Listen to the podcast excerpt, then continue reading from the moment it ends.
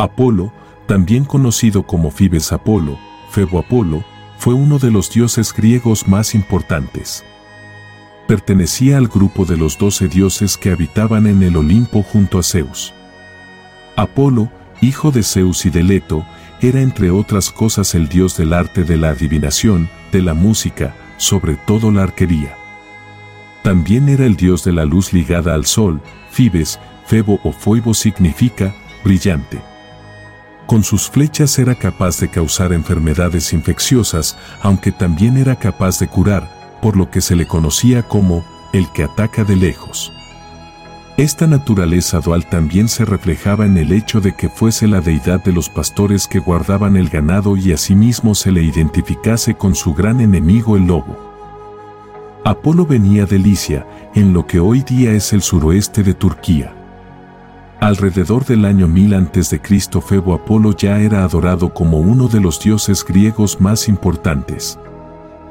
Leto dio a luz a Apolo y a su hermana melliza Artemisa, diosa de la casa, en la isla de Delos, donde se había refugiado de la ira de Hera, la esposa de Zeus. Apolo se hizo adulto muy rápido y se trasladó a Delfos, en la península griega donde habitaba la serpiente gigante Pitón en una grieta de la superficie. Pitón era hermana de Gaia, la diosa de la tierra. Tiempo atrás se había enemistado con Leto y había intentado evitar el nacimiento de Apolo y Artemisa. Apolo acabó con el monstruo, con mil flechas, según cuenta el poeta Ovidio en su obra. Aunque tuvo que hacer penitencia por el pecado de haber acabado con la serpiente divina, se le permitió fijar su oráculo donde antes había estado Pitón.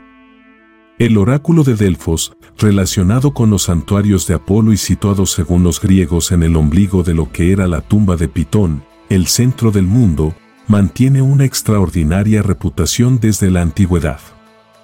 No solo existía en la mitología, sino que realmente también se podía visitar y de hecho mucha gente lo consultaba. La sacerdotisa Pitia, de Pitón, daba respuesta sentada en un taburete de tres patas sobre la grieta en la tierra en la que estuvo la serpiente gigante y a través de la cual obtenía las respuestas susurradas por Apolo. Este oráculo lingüístico era oscuro y se podía interpretar de muchas formas, lo que le dio con el tiempo su fama de ser infalible. De acuerdo con el pensamiento moderno, Pitia pudo sucumbir a los humos tóxicos que emanaban de las profundidades y que confundían sus ideas hasta hacer de su habla un ruido ininteligible. Sus términos eran un tesoro que se interpretaban como una predicción útil para la gente. Los juegos pitios empezaron en Delfos después de la muerte de Pitón. Empezaban con la música para seguir con los acontecimientos deportivos. De acuerdo con la leyenda, los primeros sacerdotes de Delfos llegaron desde Creta cuando Apolo, transformado en delfín, les llevó en barco hasta el puerto de la localidad. Después de matar a Pitón, Apolo acabó con muchos más seres valiéndose de sus flechas. Con su hermana Artemisa acabó con el gigante Titio, que había tratado de violar a su madre. Este acto no fue reprendido por Zeus. Titio fue condenado a sufrir eterna tortura en el Tártaro, la zona más lúgubre del mundo de los muertos. Niobe también fue víctima de la venganza de Apolo y Artemisa. Era la esposa de Anfión, rey de Tebas, y tenía siete hijos y siete hijas. Ella presumía de ser más fértil que Leto e incluso, llevada por su orgullo, consideró innecesario hacer sacrificios por la diosa. Niobe sufrió un castigo ejemplar por su arrogancia. Apolo mató a sus siete hijos con sus flechas y Artemisa hizo lo mismo con sus hijas. Cuando su hija más joven, Cloris, se abrazó a su madre agonizando, Niobe pidió clemencia para que la dejasen viva, pero todo fue en vano, pues aún se disparó una flecha más para rematarla. Según algunas versiones, sin embargo, Cloris salvó su vida. Niobe se convirtió en piedra debido al dolor. Apolo tuvo que hacer penitencia por sus actos de violencia y hubo de ponerse al servicio de un mortal. Durante su tarea como esclavo, entre otras cosas construyó los muros de Troya junto al dios del mar, Poseidón. Según otras versiones hizo este trabajo por dinero, pero el rey troyano Laomedón se negó a pagarle. Durante la guerra de Troya, Apolo fue el más fanático y temido de los seguidores troyanos entre las divinidades. Causó la epidemia de plaga entre los griegos cuando estos secuestraron a la hija de uno de sus sacerdotes. De acuerdo a ciertas versiones, Apolo fue responsable de la muerte de Aquiles, el héroe griego, que perdió la vida cuando una de las flechas de París le alcanzó el talón.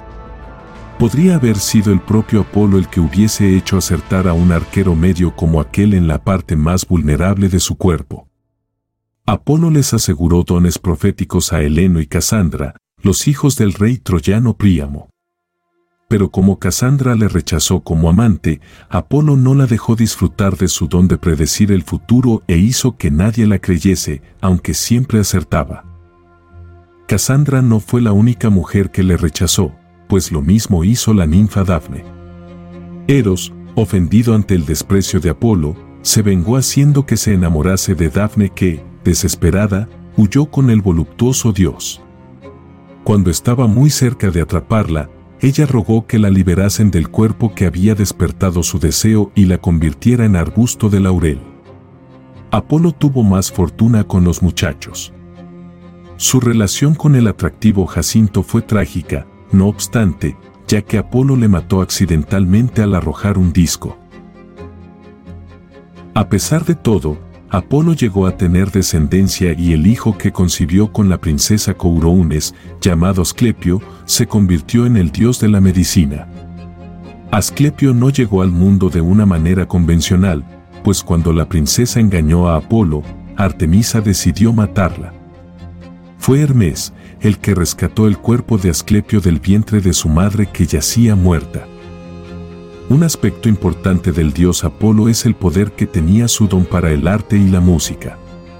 Con su capacidad creativa lideraba a las nueve musas, deidades que tutelaban las artes y las ciencias. Apolo inventó la cítara, un instrumento de origen griego, reconocido como antecesor del laúd y de la guitarra pero su favorito era el arpa y es con el que aparece en casi todas sus representaciones, a pesar de no ser invención suya, sino un regalo de Hermes después de robarle unas cabezas de ganado.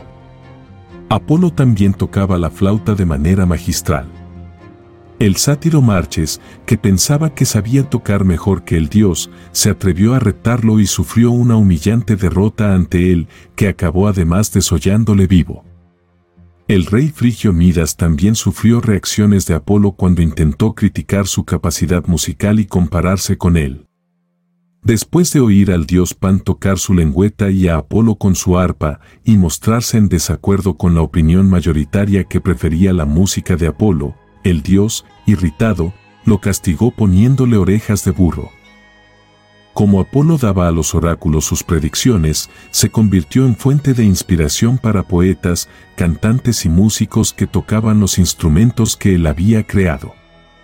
El dios griego se introdujo en la cultura romana como uno de los símbolos más importantes de la admiración e imitación que suscitaba todo lo griego.